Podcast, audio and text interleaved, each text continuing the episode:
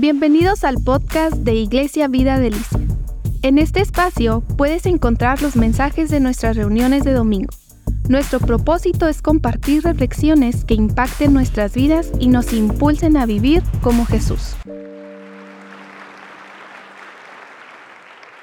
Buenos días, gracias, gracias por esta oportunidad de poder compartir la palabra de Dios con ustedes este primer domingo del año. Es un gusto verles, saludarles y espero que cada uno haya pasado un excelente inicio de año, ¿verdad? Y con esta dieta balanceada que hemos llevado, ¿verdad? De uno de rojo, uno de verde. Yo creo que ya estamos, ya encontramos el equilibrio en la fuerza, ¿verdad? En la fuerza de comer, ¿no? Pero bueno, Dios sabe que un ayunito no nos cae nada mal, ¿verdad? Para iniciar en todos los sentidos. Si son tan amables de abrir conmigo la escritura en el libro de Hechos, Hechos 27. Hechos 27, del 17 al 20.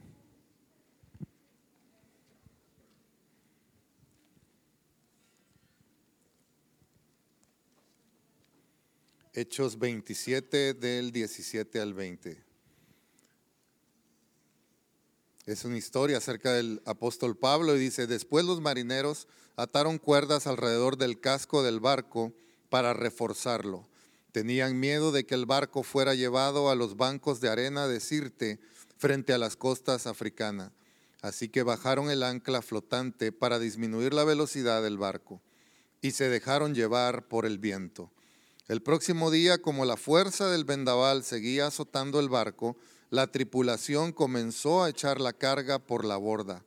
Luego, al día siguiente, hasta arrojaron al agua parte del equipo del barco.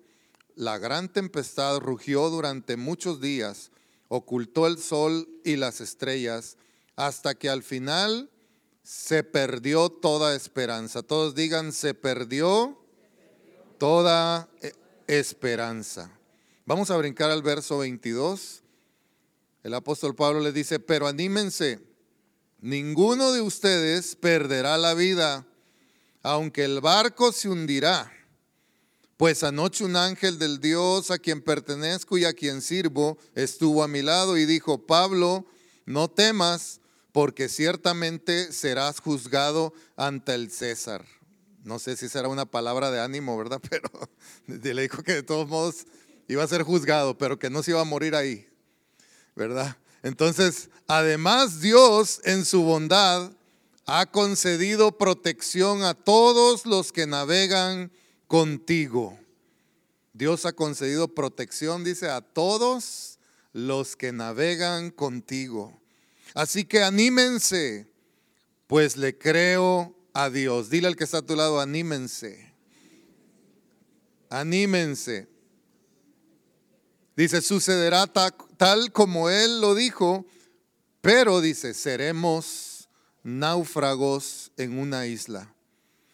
Brincamos al verso 29, dice, a la velocidad que íbamos, ellos tenían miedo de que pronto fuéramos arrojados contra las rocas que estaban a lo largo de la costa, así que echaron cuatro anclas, todos digan cuatro anclas desde la parte trasera del barco y en esta versión dice, y rezaron que amaneciera. Todos sabemos qué significa rezar, orar, ¿verdad? Depende del lenguaje español que se ocupe. Es lo mismo. Oraron a Dios, rezaron a Dios, que amaneciera, clamaron a Dios que amaneciera, pero echaron, dice, cuatro anclas. Cuatro anclas. Bueno, ya vamos a ver adelante acerca de ello. Hace poco, bueno, hace un par de, años, no fue hace poco, en el Golfo de México, un jugador de la NFL se le ocurrió llevar a algunos amigos en su barco para ir a pescar en el Golfo de México. Y pues bueno, se adentraron a las aguas, pero en el wiri wiri, ¿verdad? Que están ahí en la emoción de estar en el, eh, pescando en alta mar. No sé si alguno ha tenido ese tipo de experiencia. ¿Verdad? Yo creo que sí, mis queridos amigos carnero, ¿verdad? Yo sí, ellos sí les gusta mucho la pesca, pero dice que estaban en y se les olvidó un pequeño detalle, echar el ancla. Echar el ancla de su barco. ¿Y qué pasó? El viento y, y, empezó a llevarlos, a llevarlos, a llevar. Y como estaban platicando, platicando y pasándola muy bien, cuando de pronto se dieron cuenta, estaban perdidos. Perdidos porque se los había llevado el oleaje, el viento, y se les olvidó algo muy importante, porque en la navegación es vital, depende de ello y depende de tu vida que arrojes un ancla. Sabemos que ahora hay tecnología de punta, ¿verdad? De navegación, GPS y todo eso, pero imagínate, en medio del océano y no saber dónde estás. ¿Dónde estás ahí? ¿Para dónde agarro? ¿Para la derecha, para la izquierda, para adelante? Ya se me olvidó dónde estaba posicionado. Eh, echar un ancla depende de tu vida. Y cuando vienen tormentas en nuestra vida, cuando vienen tormentas a golpear nuestras vidas, nuestro matrimonio, nuestro negocio o cualquier cosa que esté a nuestro alrededor, necesitamos tú y yo estar bien anclados para no sufrir una catástrofe de ser golpeados por las rocas o las olas que destruyen completamente nuestra vida. El verso 17 dice que los marineros reforzaron el barco con cuerdas alrededor de este por si los empujaban a los bancos de arena. Reforzaron el barco, agarraron cuerdas y lo reforzaron. Y esto nos habla de un principio y es que antes de enfrentar las tormentas, refuerza tu vida con la palabra de Dios. Refuerza tu vida, refuerza tu matrimonio, refuerza todo lo que esté a la mano en tu vida para reforzar, porque las tormentas no dejarán de venir. No podemos evitar que vengan tormentas en la vida. Jesús mismo dijo, en el mundo tendrán, tendrán aflicción, pero no se preocupen, yo he vencido este mundo no podemos evitar la tormenta, pero sí podemos estar preparados cuando ésta venga. Y alrededor de este año yo sé que muchos de nosotros sentimos miedo y sentimos temor por las tormentas que puedan venir, por las situaciones que puedan enfrentarse delante de, de, nosotros. Pero yo te quiero asegurar una cosa, si nuestra mente, nuestra vida, nuestro matrimonio y todo lo que está a nuestro alrededor lo reforzamos con la palabra de Dios, siendo esta la mayor ancla de nuestra vida, tú y yo podremos salir adelante y podremos sobrellevar cualquier tormenta que venga este año. ¿Cuántos lo creen que así puede ser? Refuerza tu mente con la palabra de Dios. Jeremías 29:11 dice, pues yo sé los planes que tengo para ustedes, dice el Señor son planes para lo bueno y no para lo malo. Para darles un futuro y una esperanza. A veces cuando suceden cosas malas, siempre se nos viene a la mente pensar que Dios ya se olvidó de mí o Dios me odia. Pero no es ninguno de los dos. El deseo de Dios es darnos un futuro y una esperanza. Las situaciones que vienen alrededor de nuestra vida es porque estamos en un planeta caído, en un planeta donde no podemos evitar el sufrimiento, el dolor, las catástrofes, las enfermedades, todo lo que pueda venir, no lo podemos evitar, porque estamos en un planeta que decidió ir tras el pecado. Pero tú y yo, al encontrar la redención en Cristo Jesús, viene un escudo alrededor de nosotros que nos puede ayudar a librar cada batalla. No que no pasemos por tribulaciones y situaciones, no, es inevitable. Pero sí a que nuestra fe no perezca. Que nuestra fe, nuestra dependencia, nuestra, nuestro sostén esté anclado en Cristo Jesús. No dejes que el temor te domine en todo este año. No dejes que la depresión se apodere de ti. No dejes que los pensamientos vengan y carcoman tu cerebro. Esos pensamientos que están nada más diciéndote una mentira de quién eres tú. Porque lo que Dios dice es que tiene pensamientos de bien y no de mal sobre ti. No hay otro. No hay otro pensamiento que Dios tenga sobre ti. Él solo tiene estos dos pensamientos. Él quiere darte un futuro y una esperanza. Y una esperanza. Refuerza tu vida. Refuerza con esas cuerdas tu matrimonio, refuerza tu familia, refuerza con la palabra, aférrate, aférrate a lo que Él dice de nosotros en su palabra. Aférrate a las palabras de Dios, a las promesas que Dios nos da. Refuerza tus finanzas. Cuando quieran venir los días malos, acuérdate de todas las promesas que Dios nos dice si somos tú y yo fieles en generosidad. Cada vez que damos es un acto de fe. Cada vez que damos en nuestros diezmos, nuestras ofrendas, cuando damos al necesitado, a la viuda, al huérfano, es un acto de fe y Dios toma en cuenta cada uno de esos actos. Por eso cuando Cornelio fue a pedir eh, oración o pedir de una u otra forma la gracia de Dios, Dios mismo le dijo, Cornelio, todos tus actos buenos, todos tus hechos buenos, las cosas buenas que hiciste han subido delante de Dios como una ofrenda de olor agradable. Porque Dios toma en cuenta, no nos ayuda a salvación los buenos actos, pero son nuestra responsabilidad hacerlos. Él suple nuestra necesidad, claro, pero necesitamos estar caminando siempre de su mano y aún a veces Dios en su maravillosa y extraordinaria gracia, aún cuando estamos, ¿verdad? Torciendo nuestro camino o yéndonos para otro lado, de repente, ¿verdad? Sentimos el jalón de su mano que nos dice, hey, vente para acá, vente para acá. Hay un lago eh, allá en la tierra donde yo crecí, en El Salvador, un lago muy especial. Ese lago está en el cráter de un volcán. Y para pasar y para poder llegar ahí pasas por unos paisajes hermosos. Es un paraíso pasar por ahí.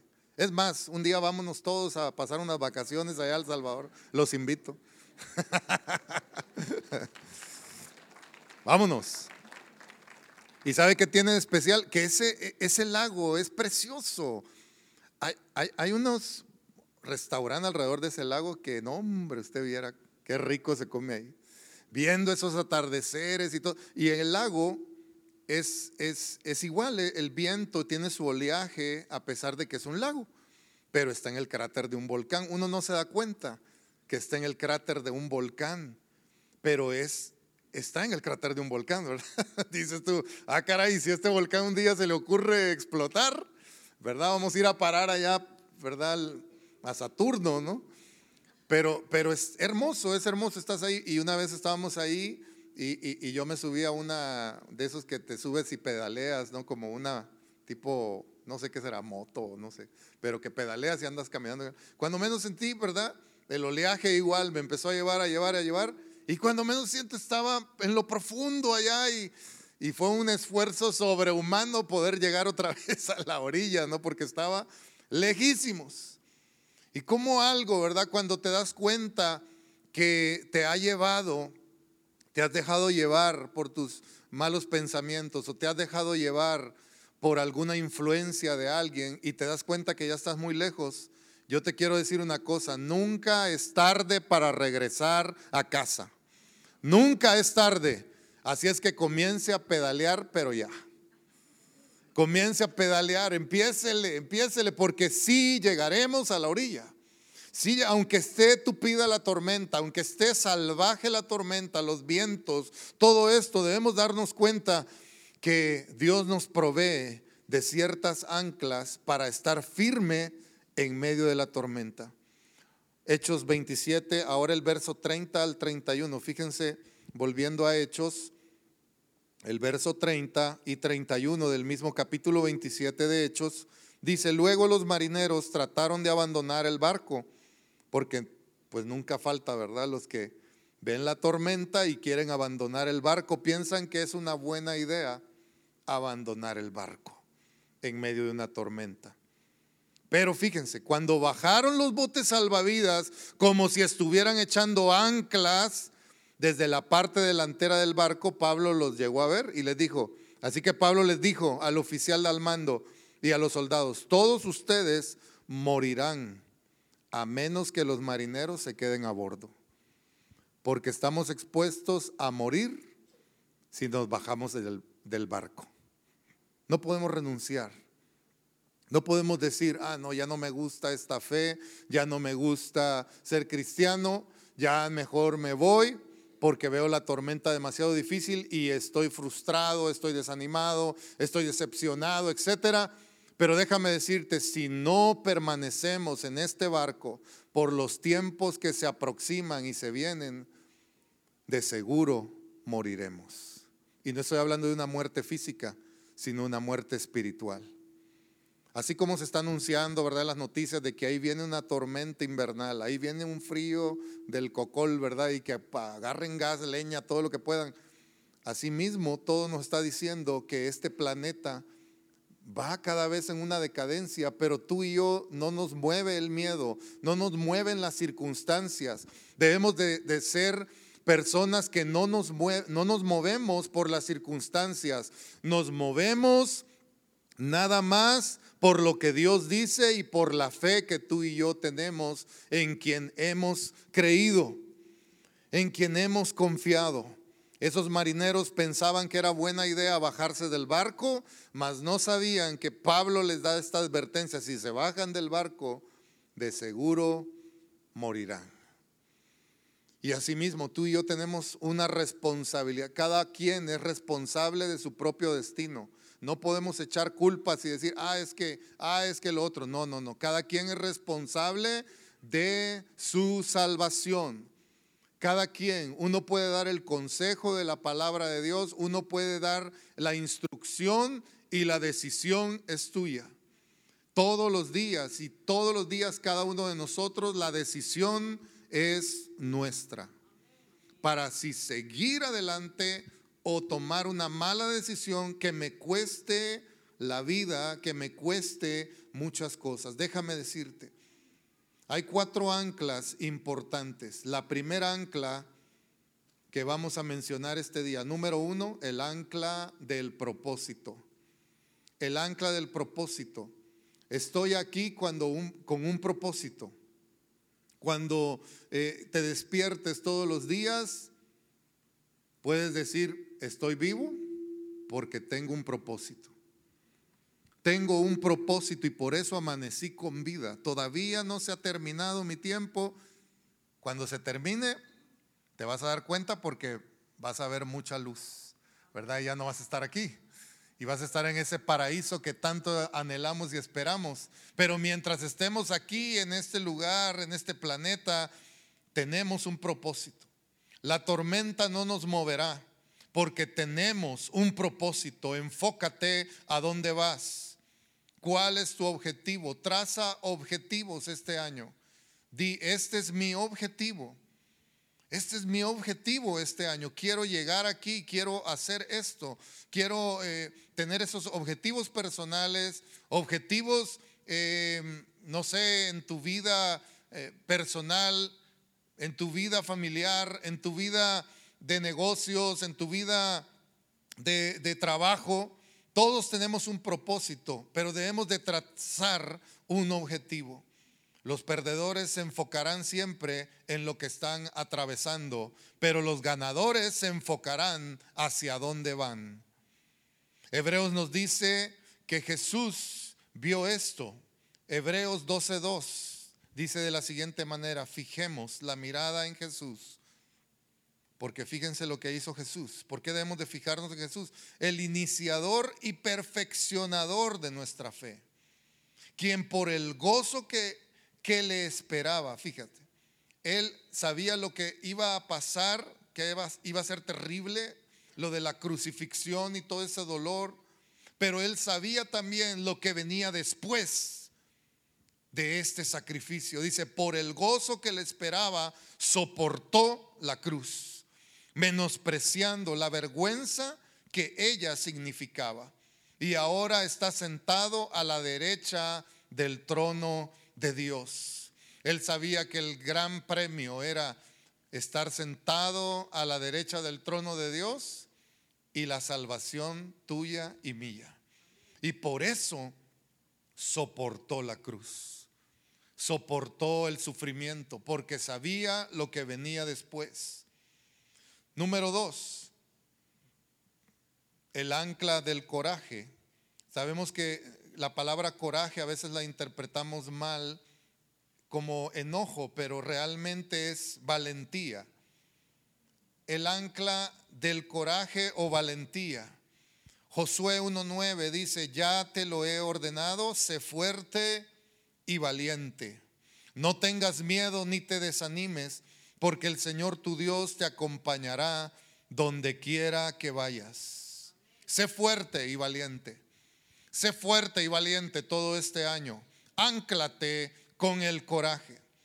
Esto es el coraje o la valentía, es la fuerza que se necesita para no quedar en el último lugar. Es la fuerza que se necesita para no renunciar. Es la fuerza que se necesita para permanecer, para avanzar, para salir adelante. Coraje es lo que se necesita para rescatar a tus hijos cuando están en peligro. Coraje y valentía es lo que se requiere cuando las finanzas no van bien o el matrimonio eh, eh, eh, no va bien y debes permanecer en las buenas y en las malas, en la riqueza o en la pobreza. Coraje es lo que se requiere aun cuando ya viviste un divorcio y eres madre soltera y estás criando unos pequeñitos y tienes ahora la decisión de avanzar en la vida y todos los días salir adelante porque tienes que proveer para tu casa. Coraje y valentía es lo que se necesita para todos los días tú y yo decidir perdonar. El perdón no cambia el pasado, pero sí cambia el futuro. Sí va a cambiar el futuro.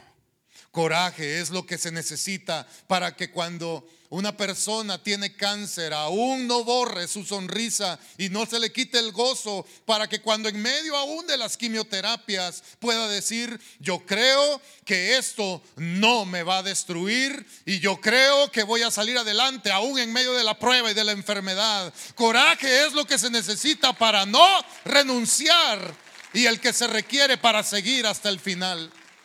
Para seguir, para continuar hasta el final. Es decir, tengo miedo, pero ahí voy. Todos recordamos aquel, ¿verdad? Que estaba ahí. Tengo miedo. Tenía como 40 mil copas encima, ¿verdad? Pero no tenía miedo él, ¿verdad? ah, nos decía, tengo miedo, pero tengo miedo, pero que no le importaba, ¿no? Pero ¿sabes qué? Tú y yo no vamos a tener miedo. Sí decimos, no, pero no tengo miedo, ¿verdad? Decimos, como que sí, como que no. Pero si tenemos ese miedo. Es, natural que lo tengamos muchas veces, pero en nosotros está la decisión de avanzar. Que te suben un, te dan un cargo en tu trabajo que dices tú, no sé si tengo la capacidad de hacerlo. Bueno, si Dios ya te puso ahí, es por algo. Tengo miedo, pero lo voy a hacer. Así se empieza. Y así hay que avanzar. Aunque tengamos miedo, hay que hacer. Ah, te ofrecen algo, un negocio, un nuevo, un nuevo cliente o algo y dices, pues tengo miedo de, de esto, pero lo voy a hacer. Porque Dios está conmigo. Voy a avanzar, voy a salir adelante. Voy a avanzar. Número tres, el ancla de la adoración. La primera vez que vemos la palabra adoración en la Biblia, muchas veces relacionamos adoración con música nada más y pensamos, música se requiere para adorar, pero sabes que adorar mm, muchas veces no tiene nada que ver con música. La música nada más es una herramienta, porque si no solo los músicos y cantantes adorarían y los que no saben nada de música nunca adorarían. La primera vez que aparece la palabra adoración en la Biblia no tenía nada que ver con música. Y es en Génesis 22.5. Dice Abraham diciendo, quédense aquí con el burro, le dijo Abraham a los siervos, el muchacho y yo seguiremos un poco más adelante, ahí adoraremos y volveremos enseguida. el muchacho había visto muchas veces que habían adorado. Y los instrumentos que se usaban para adorar no era guitarra, no era piano, no era ningún instrumento así. Era leña, fuego y un cuchillo para sacrificar en el altar y así adorar. Y vemos muchas veces que tú y yo tal vez no podemos ser, no es necesario que seamos músicos, simplemente decir, Dios, aquí estoy. Y quiero adorarte aún en medio de esta circunstancia, en medio de esta prueba.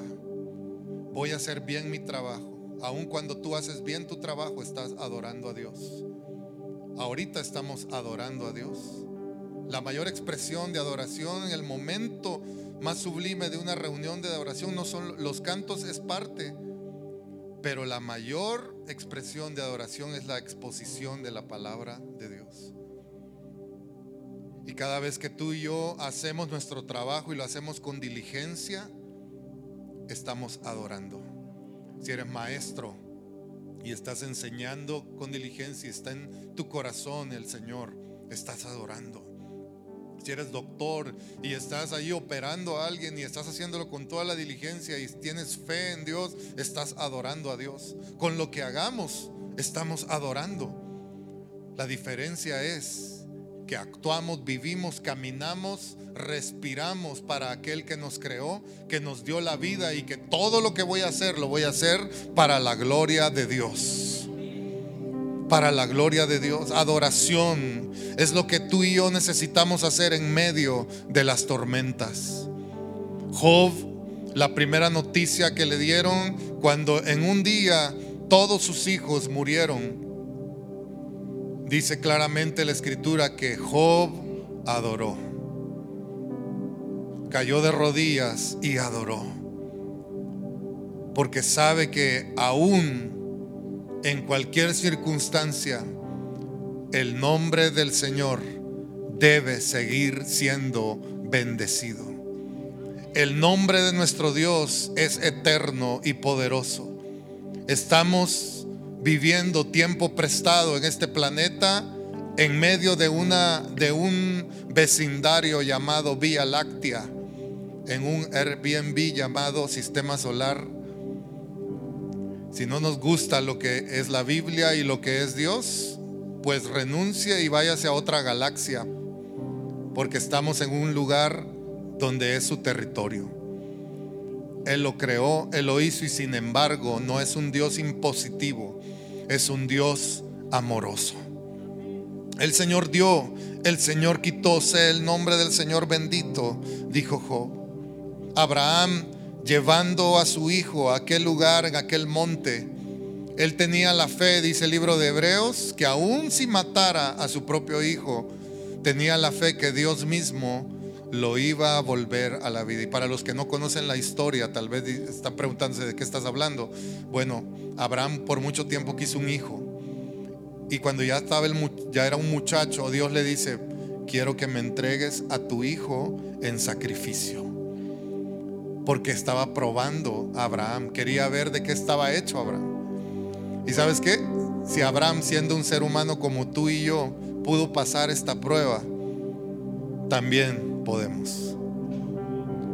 Dios se dio cuenta que el ser humano sí podía, sí puede. Si podemos sacrificar lo que más amamos. Y un verdadero adorador puede sacrificar lo que más ama y ponerlo en el altar y decir, Dios, te lo entrego. Te lo entrego. Me duele, pero te lo entrego. Y Abraham tenía tanta fe y dijo, aún si lo matare, yo sé que Dios lo volverá a la vida. Y era una representación de lo que iba a suceder con Dios, con su propio Hijo que lo entregó en la cruz y al tercer día resucitó. Y Abraham adoró y muchas veces había ido a adorar y por eso el muchacho le dice, Padre, aquí está la leña, está el fuego, está el cuchillo. ¿Dónde está el cordero para el sacrificio? Y Abraham le dice la primera vez, el Señor proveerá. Jehová Jireh. Él proveerá. Y sabes que esa confianza, esa fe de Abraham conmovió a Dios. Esa fe de Abraham a ciegas, que aún dándole lo que más le costaba, lo más preciado para Abraham, él vio la fe y por eso está en el cuadro, en el salón de la fama de la fe en Hebreos capítulo 11. Tú lo puedes leer por la fe Abraham, por la fe Abraham. Por eso en el retorno de Cristo, cuando Él venga, lo único que va a venir a preguntar y a ver es si aún hay fe en la tierra. No va a venir a preguntar otra cosa más que si aún hay fe, si aún tenemos fe tú y yo, si aún creemos en Él, si aún confiamos en Él, necesitamos adorar, anclarnos en la adoración en nuestro Dios. Y por último, número cuatro, el ancla de la iglesia. Este lugar nos conecta con la roca que es Cristo. Este lugar que Dios nos permitió de una u otra forma edificar hace muchos años para que generaciones pudieran venir y poder beber del agua de vida que es Cristo, donde su palabra y su verdad debe de ser predicada mientras Cristo tarde en venir o si aún nosotros abandonamos este planeta, debe de continuar otra generación diciendo la verdad es Cristo Jesús. Somos su iglesia. Somos juntos, somos mejores. Somos una tribu. Somos su cuerpo. Somos su novia. Somos aquellos por el cual Él dio su vida y entregó su sangre bendita. Somos el fruto de su esfuerzo. Somos aquel que está esperando su retorno. Y necesitamos tener fe, seguir teniendo fe tú y yo a pesar de las tormentas. A pesar de las tribulaciones, necesitamos seguir siendo un lugar donde abrazamos al perdido, donde alentamos al que está desesperado, donde eh, ayudamos al hambriento, donde, donde abrazamos al huérfano, donde ayudamos a la viuda, donde levantamos al que está caído y donde abrazamos a aquel que necesita una segunda oportunidad. Eso es la iglesia.